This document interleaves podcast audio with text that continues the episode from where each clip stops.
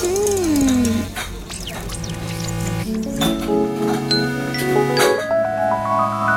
y va pour les deux plats du jour Je peux goûter comme ça? Oui, oui, oui, hein, bien sûr. The menu, please. Oh, tu ça.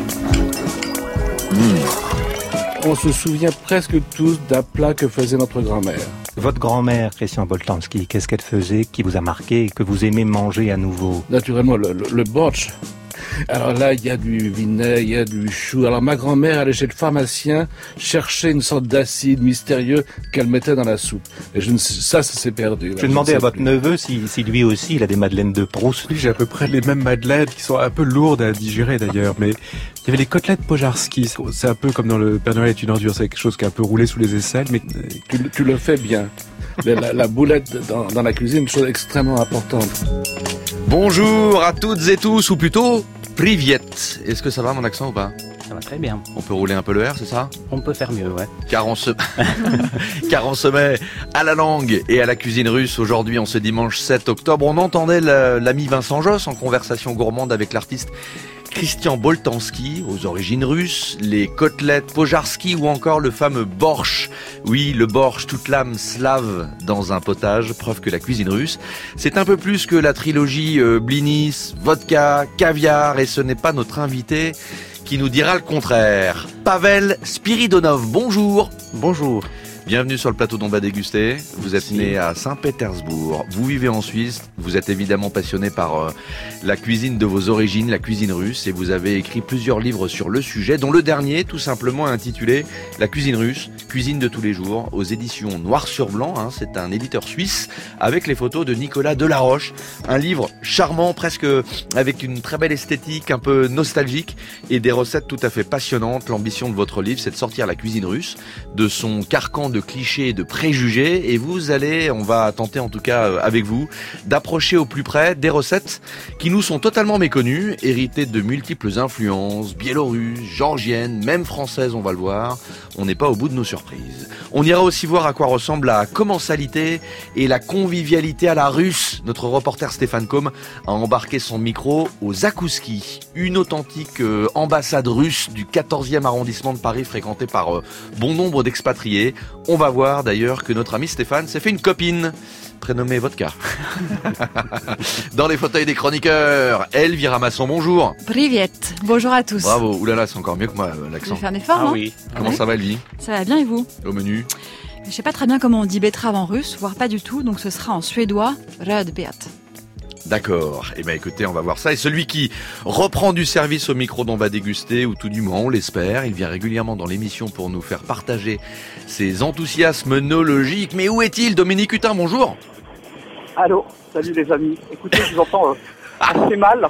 Mais où êtes-vous? Euh, J'avais prévu de renouer avec les, les joies du transport ferroviaire, c'est fait assez brillamment, mais je dois vous dire qu'on s'adapte ici. On vient d'improviser une petite dégustation dans le wagon VAR Oui. euh, avec 300 km heure. Je suis fait plein d'amis, plein plein d'amis. J'ai quand même réussi à sauver euh, deux bouteilles. Voilà. Les- Donc les je avant- file, je Mais vous êtes en Russie Non, non, même pas.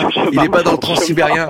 C'est c'est moins romantique que ça. Il est dans le train Normandie-Paris. Et oui, les aventures de Dominique Hutin. Dominique Hutin, euh, évidemment. En tout cas, Dominique Hutin, c'est le bon baromètre des retards de la SNCF. Pourquoi le vin de Cahors est devenu le vin des messes orthodoxes Eh ben, Dominique Hutin, s'il arrive un jour, preuve qu'on est vraiment en direct, on peut pas tricher. Il nous en parle certainement dans la dernière partie de cette émission. Derrière la console en direct en ce dimanche, Laurent Thomas, Antoine Gomez, Nadia Chougui, vous êtes russophone ou russophile. Derrière votre poste, faites-nous partager vos souvenirs, vos recettes, vos expériences. Réagissez depuis l'appli de France Inter ou sur notre mail on va déguster à radiofrance.com. Il y a même Twitter avec le mot-clé on va déguster. Sur France Inter, avec François-Régis Gaudry, on va déguster. Juste avant de se mettre à la cuisine, à la culture, à la langue russe, Elvira, vous lancez un appel. Oui. 30% des populations de poissons sont surexploitées au niveau mondial. Que vous soyez cuisinier professionnel ou amateur ou pas cuisinier du tout, mais juste consommateur responsable, il faut vous procurer d'urgence ce guide des espèces surtitré pour un marché des produits de la mer durable. L'édition 2018 vient de paraître, publiée par l'organisation environnementale Éthique Océan pour tout savoir sur les espèces de poissons à consommer et quand les consommer. Vous le trouverez sur leur site éthique-océan.org. Par ailleurs, vous pouvez voter pour que l'organisation Éthique Océan puisse bénéficier du 1% par la pour la planète. Alors vous connaissez le système, le 1% pour la planète, ce sont les entreprises qui le souhaitent, qui versent 1% de leur chiffre d'affaires pour soutenir des projets agréés par le fonds 1% pour la planète. L'organisation Éthique Océan a besoin de 20 000 euros afin de contribuer à son projet de formation dédié à la préservation des ressources halieutiques, donc les ressources marines, et des écosystèmes marins dans les écoles hôtelières, parce que l'avenir de la protection de ces richesses et de ces ressources passera non seulement par notre à nous, chez le poissonnier, mais également par les chefs, par les cuisines. Si les chefs savent quoi commander euh, auprès de leurs marieurs, auprès de leurs poissonniers, eh bien, euh, c'est ainsi, euh, si tout le monde se mobilise, que les ressources pourront être préservées.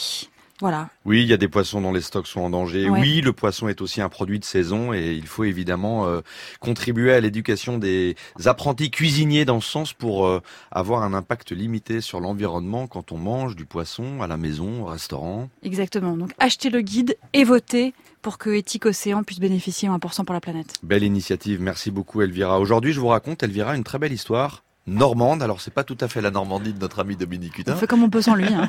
il, est il est sur les rails euh, en ce moment, celle de la Manche et du Cotentin. Donc je vous embarque pour un voyage citadin à Caen, dans le quartier entre le château et la faculté de Caen. Et j'y suis allé sur le conseil de quelqu'un qu'on connaît. Tiens, tiens, Caroline Vigneault. Ah, Caroline, euh, ancienne chef du goût sauvage à Saint-Lô. Exactement, qui euh, est très pointu sur ces questions de cuisine vertueuse. Et je suis allé donc sur son conseil dans cette petite enclave à Caen, par un beau soleil normand, je tombe sur une devanture bleue avec un artiste en train de peindre le nom du restaurant sur la vitre. Ça vient vraiment d'ouvrir. Ça s'appelle Fragment, avec un S à la fin. On entre dans un genre de loft lumineux, à la fois moderne et chaleureux, très agréable, de très bon goût, avec des chaises en hêtre, des étagères en bois brut, des murs bleus canard peints avec une peinture au pigment naturel. Je vous précise ce détail, car tout dans ce restaurant d'une vingtaine de couverts est tourné vers le respect de l'environnement et l'agriculture vivante. Le chef Charlot Clément, qui vient d'avoir 33 ans, n'a pas fait de grande maison, il est diplômé d'un bac pro, mais il a eu le déclic en travaillant au fourneau de la part du Colibri, c'est un ancien restaurant associatif de Caen. 95% des matières premières qu'il utilise dans son restaurant Fragment sont bio et locales. Vous savez quelles sont les, les seules exceptions non locales qu'il s'autorise? Le poivre. Le poivre, vous avez raison, quelques épices, un peu d'huile d'olive de temps en temps, et le café, même si le café est quand même torréfié par Maxime Doré, un excellent artisan torréfacteur de Caen.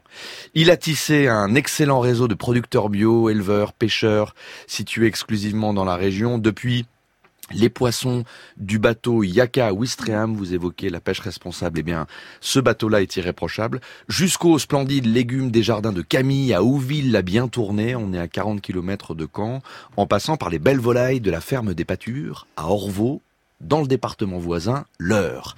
Sur le menu du jour, je me suis régalé, attention en entrée, de petits poivrons verts, tout pointus de la variété ancienne corne de gazelle. Ils portent bien leur nom parce qu'ils ont vraiment cette forme-là.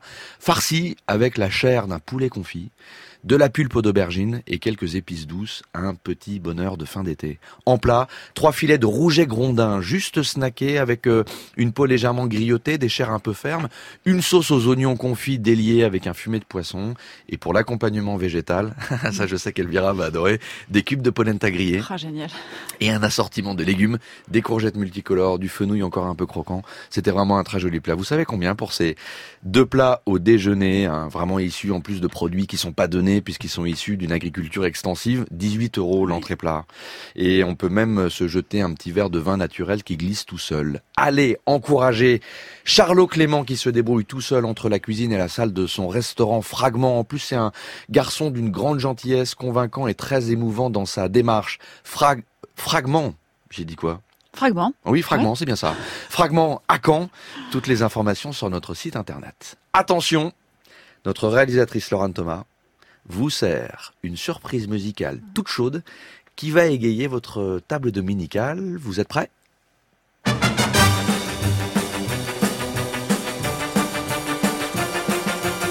Nous avions tous deux un rendez-vous amoureux, mercredi à 8 heures dans ma demeure. Il y avait sur une nappe blanche brodée, il y avait du caviar sur des toasts beurrés. Il y avait du pain bis, des hors-d'œuvre variés. il y avait un faisant rôti sur canapé. Il y avait un magnum de champagne frappé, éclairé par quatre bougies allumées. Sur la table, il y avait du fromage, des fruits, des sablés. Il y avait de la liqueur et du café, du Brésil. Le temps a passé et quand minuit a sonné, j'avais si faim vraiment que bêtement. Attablé, seul devant ta place inoccupée, j'ai mangé le caviar sur les toasts beurrés. J'ai mangé le pain lit, les hors d'œuvre variés. Oui, j'ai mangé le faisant rôti sur canapé. J'ai vidé le magnum de champagne frappé, éclairé par quatre bougies allumées. Sur la table, j'ai mangé le fromage, les fruits, les sablés, arrosé par la liqueur et le café du Brésil. Te trompant de jour le lendemain, mon amour, quand tu vins à 8 heures dans ma demeure, il restait sur une nappe blanche tachée. Il restait les reliefs d'un repas consommé. Le caviar, les hors d'œuvre, envolés. Le faisant n'était qu'un petit tas d'os rongés. Le magnum avait un air de fête passée. Les bougies étaient tordues et consumées. Sur la table, il restait quelques fruits des miettes de sablé. La liqueur et le café qui était glacé du Brésil. Je n'avais plus rien et pour tromper notre faim, nous avons décidé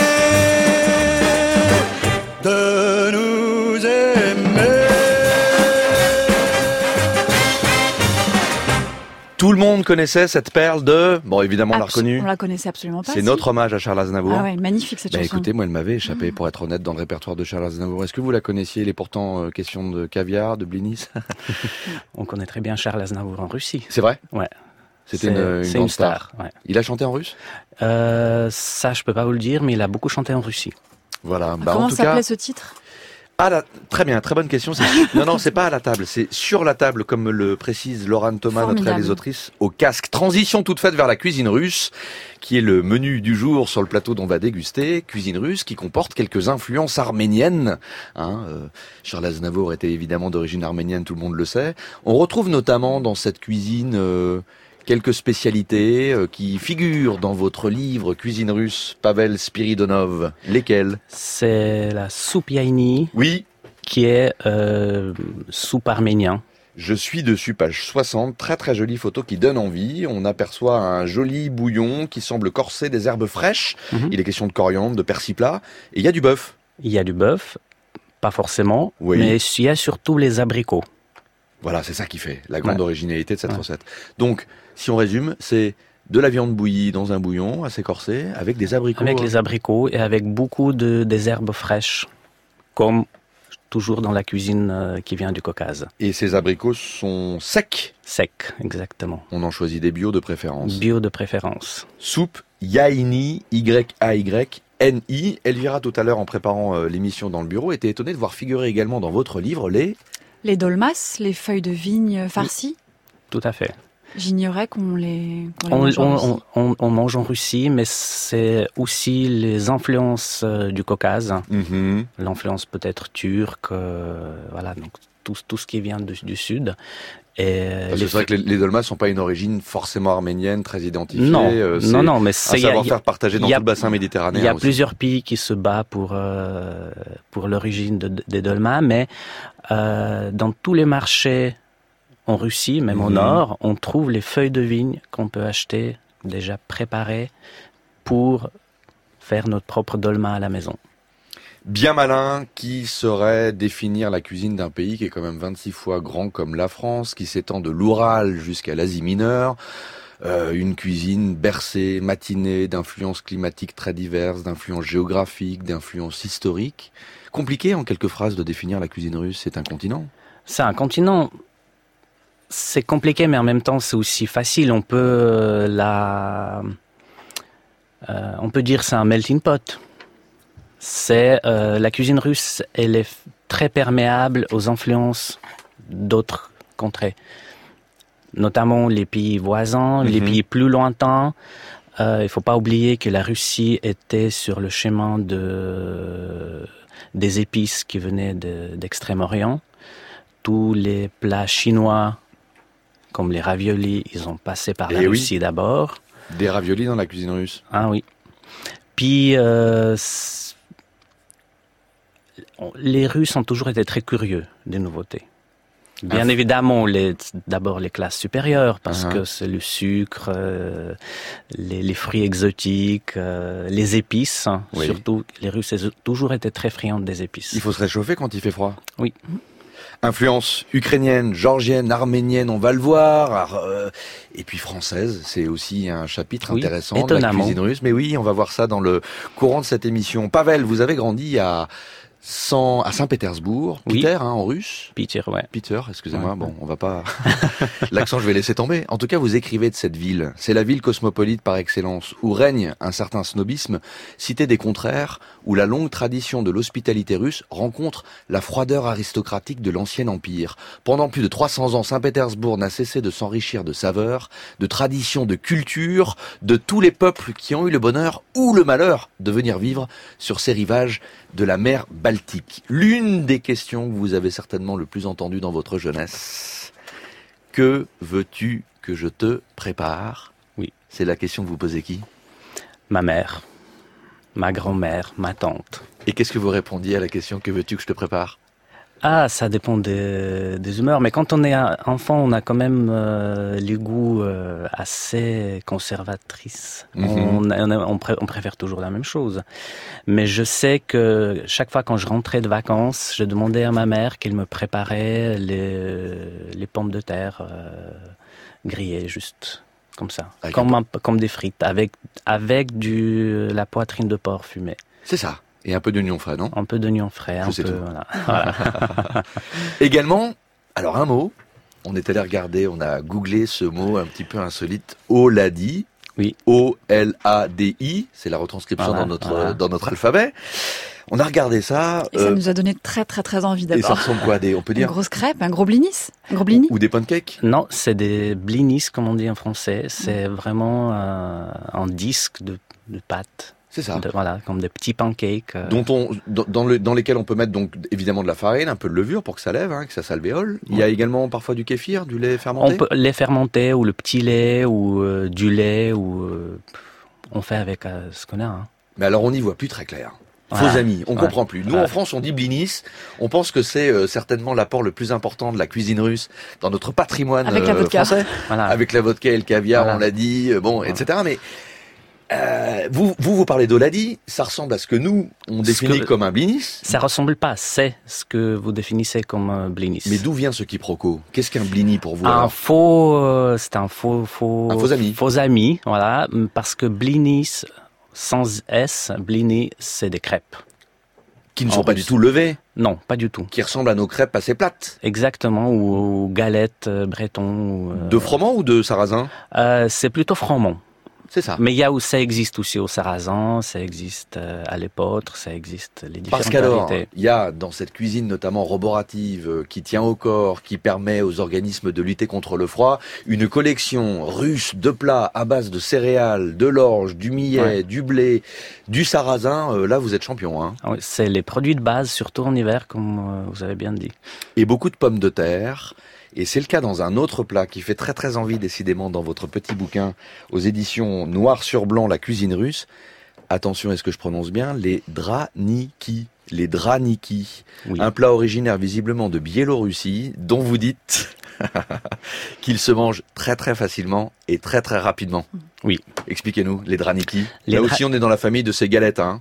Oui, exactement. C'est les draniki. En fait, c'est des pommes de terre crues, râpées, mélangées avec un œuf, puis euh, cuits comme des petites galettes de légumes, comme on fait. Dans de euh, l'huile très chaude? Dans une huile, c'est pas c'est pas la friture, mais voilà, il faut chaque fois rajouter un peu de l'huile. On, on les retourne, on finit, puis la l'enterré, le plat, il devient lui-même.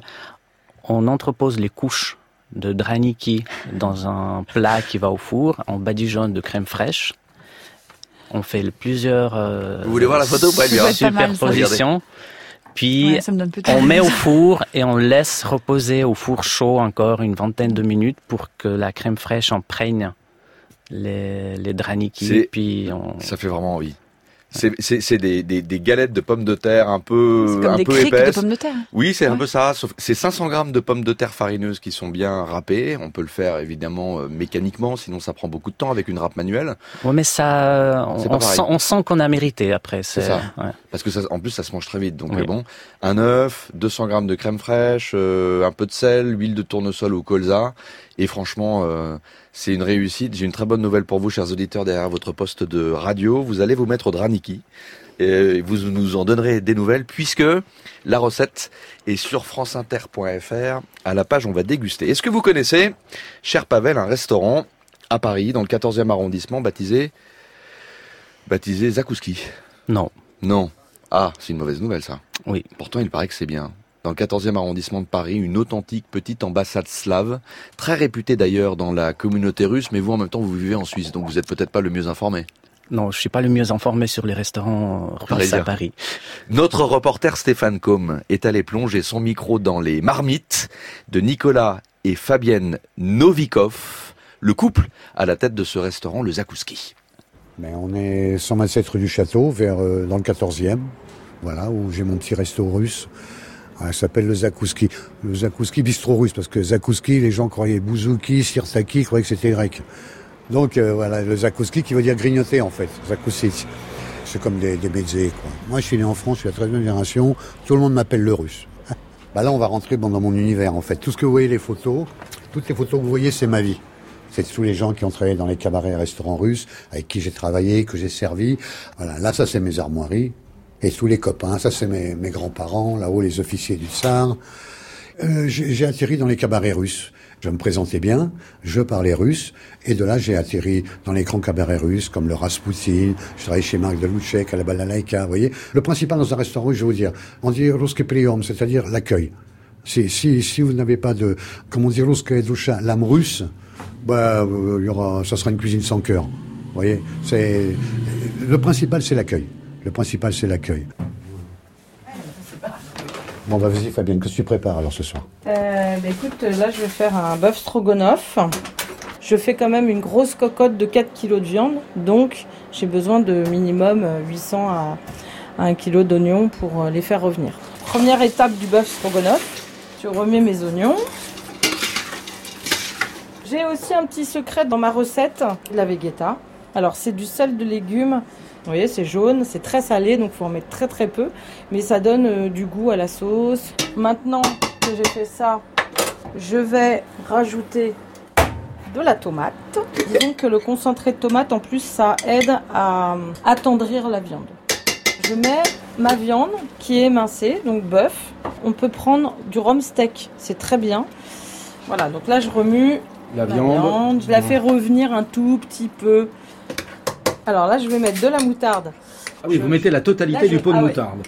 Voilà, bah, vous voyez, vous avez une sauce déjà beaucoup plus claire, moins rouge que tout à l'heure. euh. Et là, je couvre. Voilà, et je laisse euh, tout doucement. Et là, vous, vous laissez mijoter pendant combien de temps, Fabienne Euh, au moins deux heures. Puis, moi, j'aime qu'elle soit tendre, tendre, tendre. Je vous fais goûter la, la sauce du stroganoff. Voilà. Hmm. On sent les différents arômes de tous Ouais, les paprika, du la paprika, moutarde, de la moutarde, voilà. des oignons. Pour que ça soit doux. Alors, en attendant que ça mijote, avec modération, on peut prendre une petite vodka ou un verre de vin. Comment euh, Ludmila Lepato, la patronne du pavillon russe, accueillait ses clients? Un verre de vodka avec cornichon molosol et pirajok. Pirajok, c'est un petit pâté de viande. Et voilà. Donc, c'était un petit verre offert, comme ça. Il faut la mettre dans le freezer, la vodka. Il faut qu'elle soit huileuse. Hmm. Ah, c'est fort, hein Alors là, Non, non, c'est pas. Non, non, c'est pas fort. C'est- Ah. la, la vodka, elle fait pas tout à fait 40 degrés. Il y a ce qu'on appelle le samagonka. Alors là, vous tapez déjà dans le 70-80. Là, c'est de l'essence pour Tupolev. Hein. Ça, j'ai arrêté. Hein. Voilà. Le- oui, oui, c'est vrai oui, que le vodka avec le cornichon et le petit pâté, Ah oui, c'est, ça passe très bien, c'est, très bon, c'est traditionnel.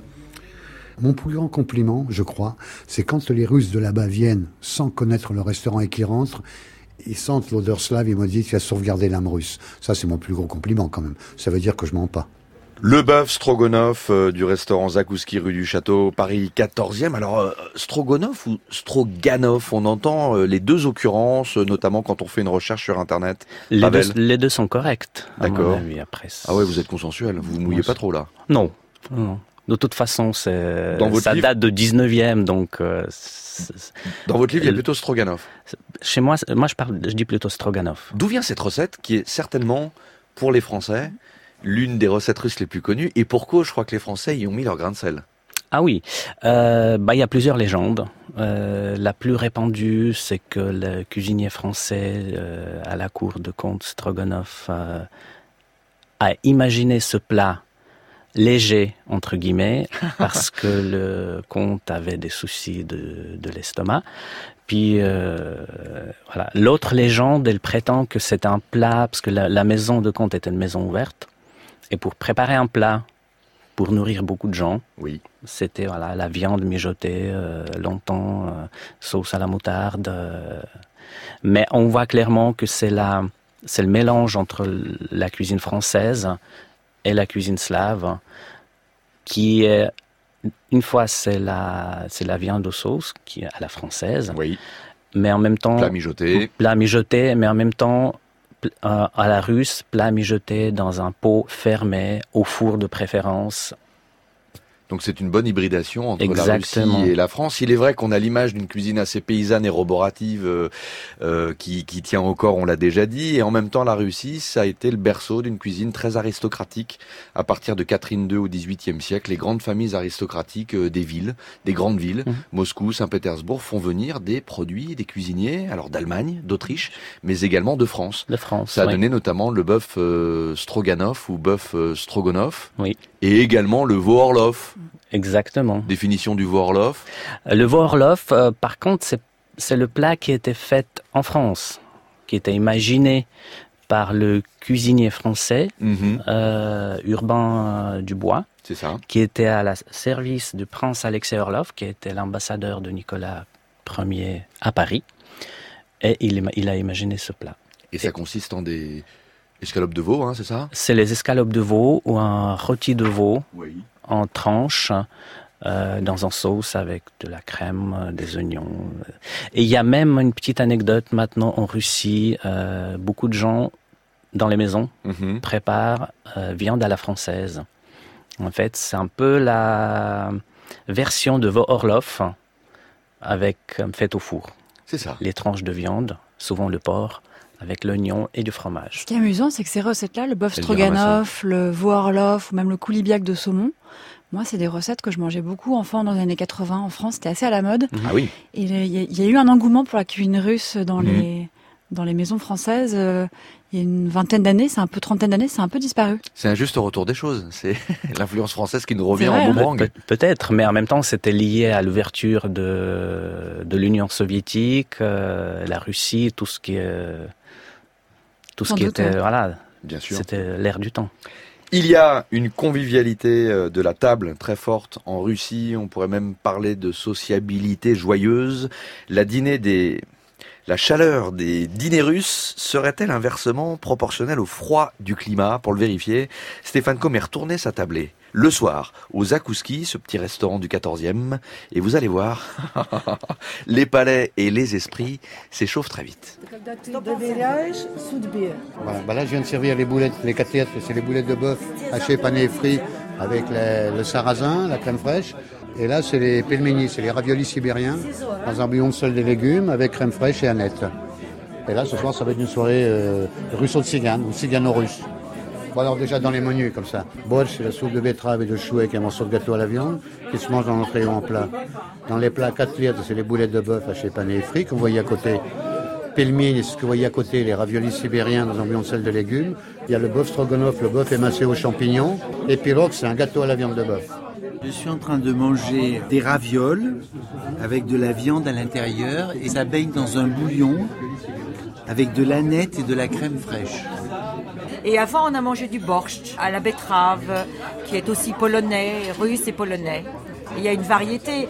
On vous sert des pliemeni, on vous sert des ravioles, on vous sert des tas de choses qui pourraient ressembler à, à la cuisine d'Europe centrale en général, et parfois même d'Europe méridionale. Mais c'est surtout aussi les saveurs de l'enfance. Euh, bon, la qualité de la cuisine, mais, mais surtout l'âme russe. J'ai grandi dans le cercle russe euh, de Paris, qui était le cercle de l'immigration russe blanche, euh, puisque moi, enfant, euh, je mangeais déjà euh, la cacha avec les boulettes de viande que me préparait ma grand-mère.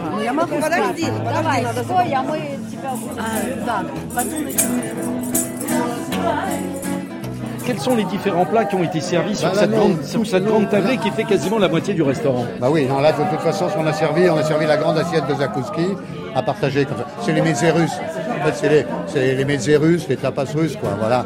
C'est avec, euh, que tout le monde se partage. C'est quoi cette, en Ah, il y a effet, du- là, tout le monde est en train de, de- avec Bah, une il y a- fourchette, de prendre dans un, dans un plat. Voilà, il y a du chou mariné, il y a du caviar d'aubergine, de la betterave à la, à la crème, du tarama, des, des harengs et des poivrons aux tomates, euh, avec des blinis, bon, les, fameux, les fameuses crêpes russes, quoi, avec euh, crème fraîche. Мы говорим по-русски, да. papa, qu'est-ce que t'as pris, toi Alors, papa, il a pris du varouchka.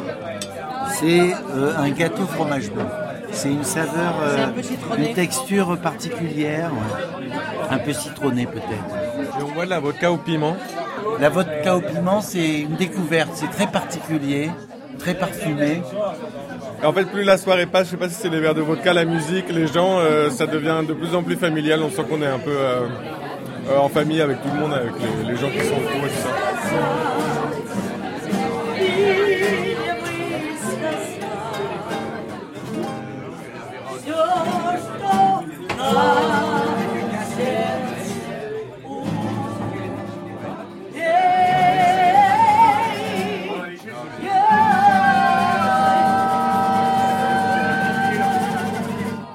À la table euh, du Zakouski, le restaurant russe à Paris de Nicolas et Fabienne Novikov, c'est pas totalement un cliché de dire que la vodka accompagne bien les repas et les fêtes russes. Pas du tout. C'est très... euh, Très juste. Très juste, ouais. Dans des proportions raisonnables, évidemment.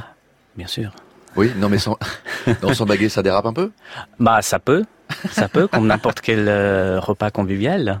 Mais euh, ça dérape gentiment. Ça dérape gentiment, on l'a constaté. Elle fait envie cette ambiance? Très envie, On a ouais. très envie Très d'aller, chaleureux. euh, très très envie d'aller s'y réchauffer. Zakouski, c'est vrai que c'est un mot qu'on entend beaucoup. Les hors-d'œuvre russes, les mezzés russes, le principe de plusieurs petites entrées servies en même temps sur une table pour entamer le repas. Tout à fait. Ou euh, qui peuvent servir euh, comme un petit quelque chose. Après le shot de vodka, il faut manger tout de suite quelque chose. Donc c'est C'est ça. Voilà. Nous, on va manger tout de suite quelque chose, ou plus exactement euh, juste après notre pause musicale, le fameux bortsch. Il y a autant de recettes de bortsch, paraît-il, qu'il y a de grand-mère en Russie. La recette, on l'a déjà goûté, Elvira. hein. Délicieuse. La recette que nous a préparée Pavel devrait réconcilier tout le monde. Vous nous proposez la recette de ce fameux bortsch, ce potage slave à base de betterave, juste après Bad Bad News. Léon On a faim et on a soif sur France Inter.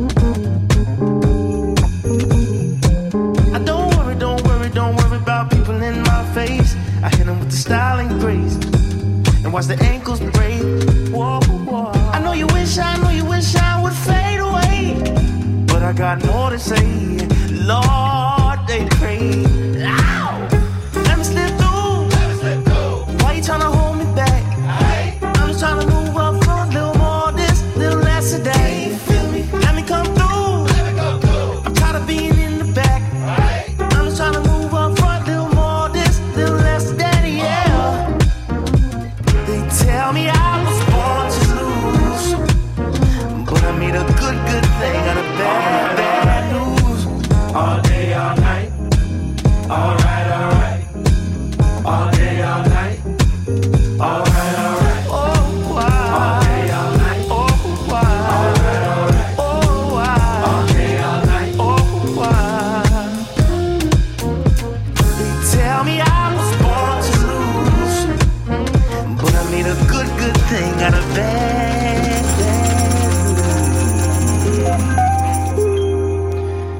déguster en ce dimanche 7 octobre, nous sommes en direct, on va déguster ce mets à l'heure russe et à la cuisine russe avec euh, Pavel Spiridonov, vous êtes auteur de la cuisine russe, recette pour tous les jours aux éditions Noir sur Blanc avec les très jolies photos de Nicolas Delaroche. Elles ont quelque chose d'un peu nostalgique ces photos. Je sais pas si vous vouliez euh, vous souvenir de... Oh, un invité surprise, Dominique Hutin. Mais vous êtes en avance en fait par rapport à l'heure prévue.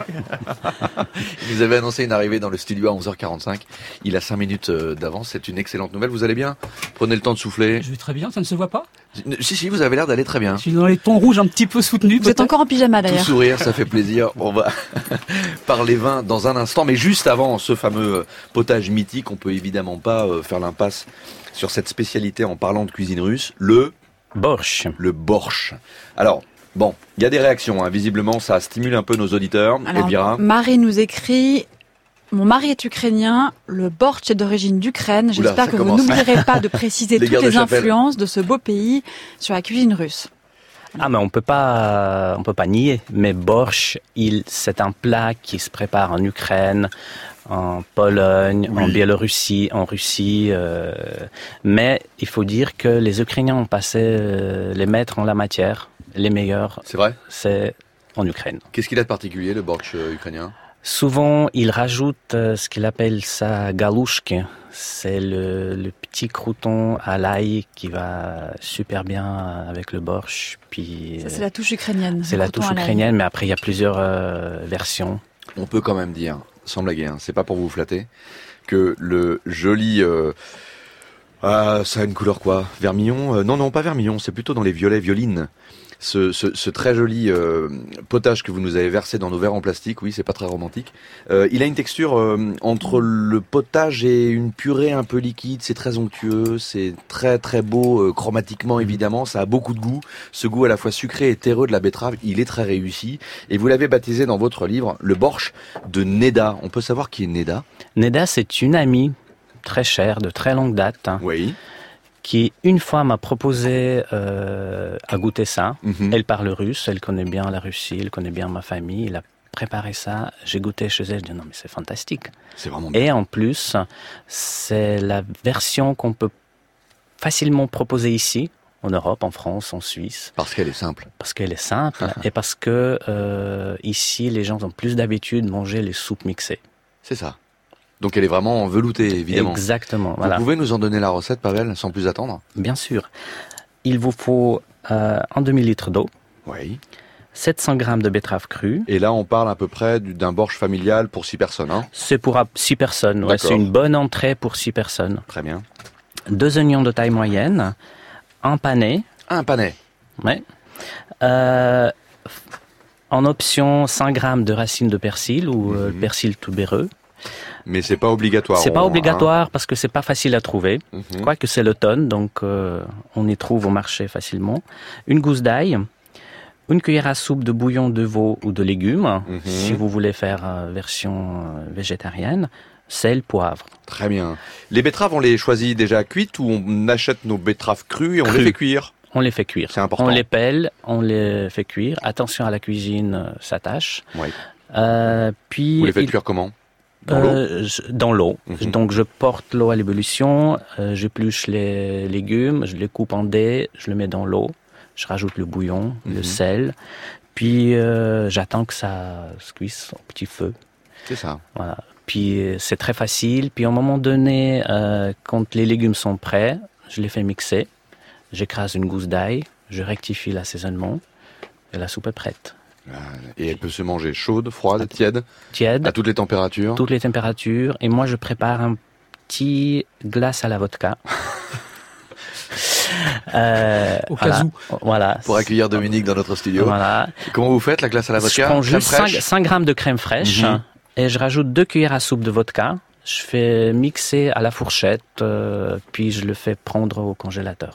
Voilà, et ensuite, euh, ça vous Je fait... mets une petite boule euh, Sur le- sur, le, sur la soupe. Comme ça, elle fond gentiment. Oh là là. Euh, Parfait. Le borsch de Neda, euh, recette retranscrite par euh, Pavel et qu'on va appliquer très vite à la maison. Elvira Un commentaire d'un auditeur, Guillaume, qui nous dit que certains, certaines personnes qui préparent le borsch mettent du vinaigre dans le borsch. Il dit quelle horreur il faut utiliser du kvass de betterave rouge, facile à faire à la maison, en utilisant la recette donnée par Antonin Carême dans son traité des potages polonais, sous la recette le barsch potage polonais. Voilà Vinaigre ou pas vinaigre dans le borsch Dans le borsch classique, oui. Oui, mais pas chez vous. Pas chez moi. Et franchement, c'est tout à fait réussi. Et On vous Guillaume préconise d'utiliser du kvass de betterave, impossible à rater, je vous en envoie quand vous voulez. Délai de fermentation 12 à 15 jours. Bah, très bien. Allez-y Guillaume. De betterave, il est aussi question dans la chronique d'Elvira Masson. On va déguster. Vous me connaissez bien François Régis, vous savez que j'ai pas une passion pour la betterave en C'est vrai. Elvira Masson. Je n'aime la betterave que dans deux ou trois occurrences. Si elle est très vinaigrée, en pickles, si elle est salée, en saumure, ou si elle est servie avec du réfort, ou avec quelque chose d'un peu aigre, une crème un peu sûre, ou si elle est fumée, ou enfin si elle est servie avec quelque chose d'un petit peu poissonneux, des autres poissons euh, par exemple. Bref, si elle est servie à la russe ou, tiens tiens, à la suédoise. Deux cuisines d'extraction assez modestes, deux cuisines marquées par l'utilisation de produits simples, pommes de terre, choux, œufs de poisson, vodka, beaucoup de saveurs aigres, fumées, de la saumure, du réfort, des érelles ou des canneberges, des épices, vous le rappeliez tout à l'heure Pavel, beaucoup d'épices dans la cuisine russe, beaucoup d'épices dans la cuisine suédoise également, et bien sûr la betterave et le hareng qui occupent une place assez importante dans nos, je dis nos deux cuisines, la vôtre et celle de mes origines. La betterave et le hareng sont deux produits qui entrent dans la composition de la recette du hareng en fourrure. Oula, oui. Qu'est-ce que c'est que cette recette? C'est une recette composée, c'est une salade composée C'est une salade composée. servie traditionnellement au Nouvel An russe Oui. ou lors des fêtes de Noël, qui contient, je parle sous votre contrôle, des harengs salés coupés en dés, servis sous un manteau de betterave bouillie et râpée, d'où le nom euh, hareng en fourrure, accompagné d'œufs durs, d'oignons et d'autres légumes râpés, pommes de terre, carottes, etc. Et de mayonnaise. Ah oui, il faut pas oublier la mayonnaise. Certaines variantes comportent même une couche de pommes râpées. Pas très éloignée, mayonnaise mise à part, d'une recette que l'on trouve traditionnellement sur le Julebord, la table de Noël en Suède, mais que l'on peut manger toute l'année. Je vous parle aujourd'hui de la sill salade. Sill salade comme Mmh. salade de hareng. Oui. J'ai demandé à ma mère de me livrer sa recette. Je vous l'ai préparée ce matin. Bonjour Eva Masson. Voilà, bonjour maman.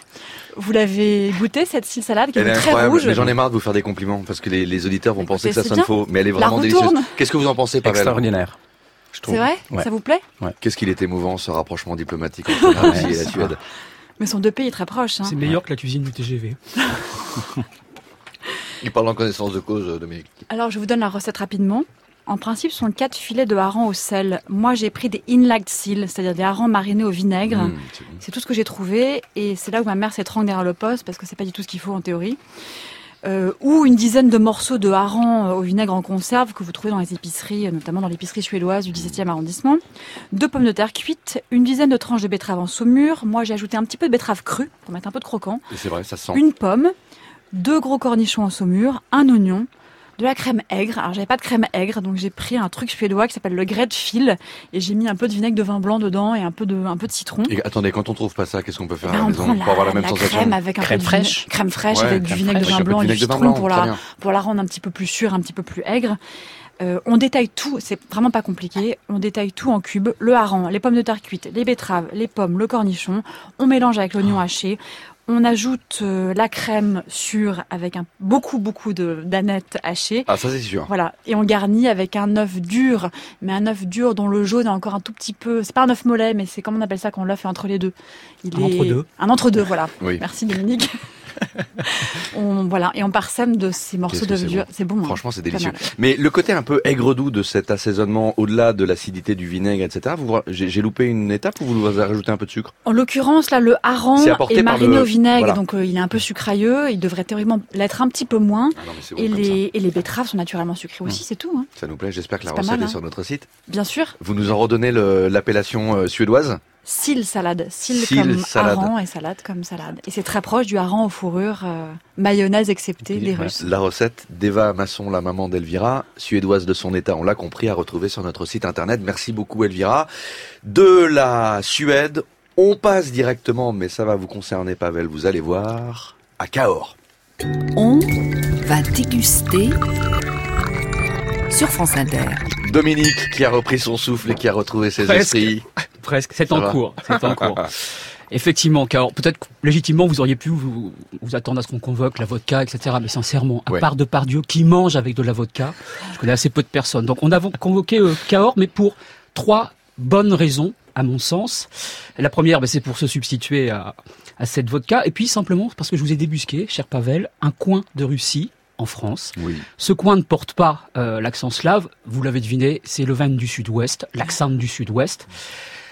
La deuxième raison, c'est que euh, jusqu'à la révolution de 1917, les pop avaient fait de Cahors leur vin de messe. Je pouvais pas faire moins un dimanche. Voilà, c'est œcuménique, c'est très bien. Puis la deuxième raison, euh, c'est que le tsar Pierre le Grand soignait son estomac au vin de Cahors. Ne reproduisez pas la chose chez vous, c'est pas obligatoire. Mais en tout cas, on trouve dans les Cahors contemporains ces héritiers euh, de- des Cahors antiques et on trouve encore des traces de, de ces Cahors dans la langue russe. Alors d'ordinaire, je pratique un russe très pur, mais je vais plutôt m'en remettre à Pavel, si vous voulez bien nous donner la traduction contemporaine de ce qu'est Cahors en Russie. Euh, on dit Kagor ou euh, Kagorske vino. Voilà, c'est mieux, non il me semble. Il s'est pas aventuré à la promotion. Je vous ai amené deux, deux représentants. Le premier, il est là, c'est le château Eugénie, qui porte un nom de cuvée assez marrant qui s'appelle la cuvée Tsar Pierre le Grand. Je pense que le clin d'œil est suffisamment appuyé pour que tout le monde comprenne, n'est-ce pas? Ça coûte 9,50 euros. C'est, si vous êtes habitué au Cahors avec beaucoup de corps, vous voyez, Oui. des vins qui ont créé leur réputation avec des messes solides, etc. Et bien voilà, c'est un vin Des détendu. messes solides? Messes, oui, allez, allons, on est parti là, soyons fous. Euh, c'est c'est un vin qui est assez peu soutenu en couleur, qui est plutôt souple. Ça, c'est assez intéressant. La question qu'on va se poser, évidemment, c'est du coup, si on délaisse le maghreb, qu'est-ce qu'on mange? Alors, j'ai pensé à la betterave, mais je pense qu'on va supprimer cette piste pour euh, pour euh, Elvira. Mais dans une émission russe, j'avais pensé aussi à la poutine, mais ça ne fonctionne pas bien. C'est québécois et bon, poutine, c'est déjà pris, me là là, semble-t-il. vous, ah, parlez de, voilà. de- de ce plat de junk food de Montréal. Ce sont des frites en avec une, une gravy sauce hein, Ouais, et du ouais, fromage. ça. Du fromage qui fait squinch squinch. La poutine. Alors comme on est, comme je l'ai dit, sur un registre plutôt souple pour un Cahors, on peut très bien loucher par exemple vers euh, le, le bof Stroganov que vous avez évoqué avec Oui. Pavel tout à l'heure. Alors je ne sais pas s'il a guéri euh, le, le tsar, mais en tout cas on appelait le Cahors le vin médecin parce qu'en France il servait à redonner du tonus au vin de Bordeaux qui était parfois un petit peu maigrichon, un petit peu mec, qui a besoin de cette tonicité. Voilà. Et si vous préférez, vous, vous vous, vous rappeler, vous souvenir de ce qui est foncièrement Cahors, c'est-à-dire des vins structurés, des vins pleins, etc., j'ai une deuxième cuvée qui coûte un peu plus cher. Celle-ci, elle coûte 16 euros, mais c'est pétri de personnalité, c'est celle qui danse dans vos, dans vos verres. C'est bon ça. Beaucoup de précision, beaucoup de gourmandise, et même, c'est pas forcément ce qu'on attend d'abord de Cahors, de la fraîcheur avec des notes fumées. Voilà, c'est un vin vraiment, un vin d'évidence. Euh, et ce que vous allez retrouver, si vous allez vous perdre du côté de, Cahors, vous allez retrouver cette dualité, c'est-à-dire deux identités qui sont très typées par les paysages contrastés.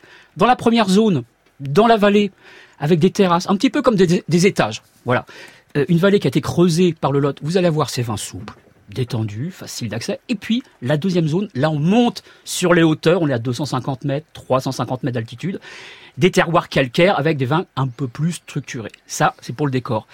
Et ces deux entités très distinctes ont un seul et même ambassadeur, un seul cépage qui s'appelle l'Auxerrois, qui n'a pas fait que voyager euh, jusqu'en Russie, parce que vous le trouvez par exemple dans la Loire sous le nom de Co, vous allez le trouver à Bordeaux sous le nom de Malbec, vous allez le trouver en Argentine sous le nom de Malbec, et c'est cette Argentine qui a favorisé l'essor du Malbec à travers le globe. Eh bien, de plus en plus, les cépages, les vignerons, pardon, de Cahors délaissent leur nom historique d'Auxerrois pour se raccrocher à ce nom de Malbec. C'est un peu comme commercial. le judo. Oui, c'est commercial. Mais c'est un peu comme le judo qui est cher justement à notre cher Poutine. On utilise la force de l'adversaire. Donc les, les vignerons de Cahors utilisent le travail qui a été initié euh, par nos amis euh, argentins. Voilà. Alors il me reste juste à vous dire que quand même, on en plaisante, on en goûte, on les apprécie. Tout n'a pas toujours été facile à Cahors. Une somme de plaies, euh, le phylloxéra, 1880, le gel de 1956 et puis Patrick Sébastien en août 2018. Donc nous sommes dimanche, on va déguster ce vin de messe historique et quand même j'ai essayé de marier un geste œcuménique avec le statut de service public. J'ai dégusté pour vous 25 Cahors que vous allez pouvoir retrouver grâce euh, à Nadia qui l'a mis en ligne sur le site. 25 heures à télécharger gratuitement. Incroyable. Ceci explique votre retard. Ça va Ça peut être lié. Il finissait la dégustation dans le, dans le train, c'est bien ce qu'on a compris. Voilà. Il, Bah, bravo, il manque un petit peu de vin dans les bouteilles. On a évoqué les prix en deux secondes de ce Alors, le premier, le soupe Château Génie, 9,50€ et le Oui. Cos et Maisonneuve, vraiment très joli vin, à 16 euros. Donc vous Mmh. avez un spectre de prix très large, tout le monde trouvera son bonheur. Merci beaucoup. Dominique, vous buvez du cahors ou pas, Pavel? Oui. Par fidélité euh, Non, pas forcément, par, euh, Par par, amour. du vin. ouais. Et comment on dit amen dans la culture orthodoxe? Amigne. Amigne Très bien. Passons, allez, pour finir, par... euh, faisons un petit détour dans le registre sucré qui vous est très cher. Je crois que vous êtes un bec sucré, très Oui, gourmand. ouais. Et vous nous avez apporté une jolie roulade. Bah, Elvira l'a déjà en elle, elle- elle a la bouche pleine d'ailleurs, c'est toujours la même chose. Nous On a allons rendre l'habitude- l'antenne. On a l'habitude, vous en voulez encore un peu ou pas? J'adore les desserts au pavot. Voilà. Dessert au pavot incroyable. De quoi s'agit-il? D'une roulade C'est une au pavot. roulade au pavot. Donc, euh, puis la pâte elle est un peu différente parce que Mhm. c'est la pâte au tvorog. C'est ce fromage frais. Que vous nous avez apporté aussi. Oui. Dvorog. Tvarog. Ouais, pardon. Qui est un genre de cottage cheese, mais plus sûr, plus, Plus aigre. sûr, il n'y a pas de sel. Un fromage frais. Fromage frais, mais la fermentation plus prolongée. Du coup, il est un peu plus acidulé, comme ça, et Il n'est pas salé du tout. il est pas salé Il du est tout. émietté, granuleux. Ouais. Mm. Et on utilise euh, surtout les sauces, les plats, euh, l'entrée, plat, dessert, et notamment, ça c'est le dessert, c'est la pâte au tvorog, qui n'est pas la pâte levée, donc Mhm. c'est un peu la pâte de dessert, de biscuit, puis le pavot, euh, beaucoup de pavot. Plus il y a du pavot, mieux c'est. Là, le pavot, on évoque cette petite graine euh, excessivement petite qui cracouille sous la dent, Ouais. euh, noire, hein, très Oui. noire. Qui est très commune à tout le registre euh, d'Europe de l'Est et de Russie. Exactement, dans mais le petit secret, c'est qu'il faut moudre le pavot. Mm, c'est bon. Mm. Ça apporte un goût de il noix. faut C'était casser- presque de sésame. Il faut casser l'enveloppe de, ce, de cette graine pour libérer les arômes et pour donner euh, l'onctuosité à la, à la farce. Et c'est un dessert d'extraction familiale ou est-ce qu'on le consomme à des occasions particulières dans l'année? Chez moi, on faisait ça assez régulièrement, mais euh, c'est très commun en Russie. Et c'est délicieux. Et la recette, bonne nouvelle, est sur euh, franceinter.fr. À la page, on va déguster. Merci beaucoup, Pavel. Le temps est passé vite. Hein. Merci à vous, très on vite. a essayé de donner un petit aperçu à nos auditeurs de cette très belle cuisine russe sur laquelle on reviendra évidemment un jour. Merci en tout cas euh, Pavel Spiridonov. Je rappelle les références de votre livre La cuisine russe, cuisine de tous les jours, aux éditions Noir sur Blanc avec les photos de Nicolas Delaroche. Pardon Ça sort le 11 octobre. On l'a pas précisé, vous avez raison. Je pensais que c'était sorti. Non, C'est le 11 octobre. L'encre Très sèche. bien. Eh bien, écoutez, euh, on l'a signalé à nos auditeurs, c'est très bien. Je voulais aussi vous signaler qu'on va déguster, je vous les prolongations sur les réseaux sociaux de France Inter à travers une collection de vidéos qui décryptent de grands plats totémiques du patrimoine gastronomique. Ça s'appelle Tout un plat. C'est une collection de vidéos. La première est consacrée à l'œuf mayonnaise. Elle est diffusée depuis ce matin sur le Facebook de France Inter, Twitter, Dailymotion, YouTube. Voilà, vous savez tout. La semaine prochaine, le vin nature en question sur le plateau dont on va déguster avec dans les fauteuils des chroniqueurs Sylvie Augereau et Antoine Gerbel. Elvira Masson, au revoir. À très bientôt. À très bientôt Dominique. On Mais se retrouve pour de nouvelles aventures. À dimanche prochain, si vous avez encore faim.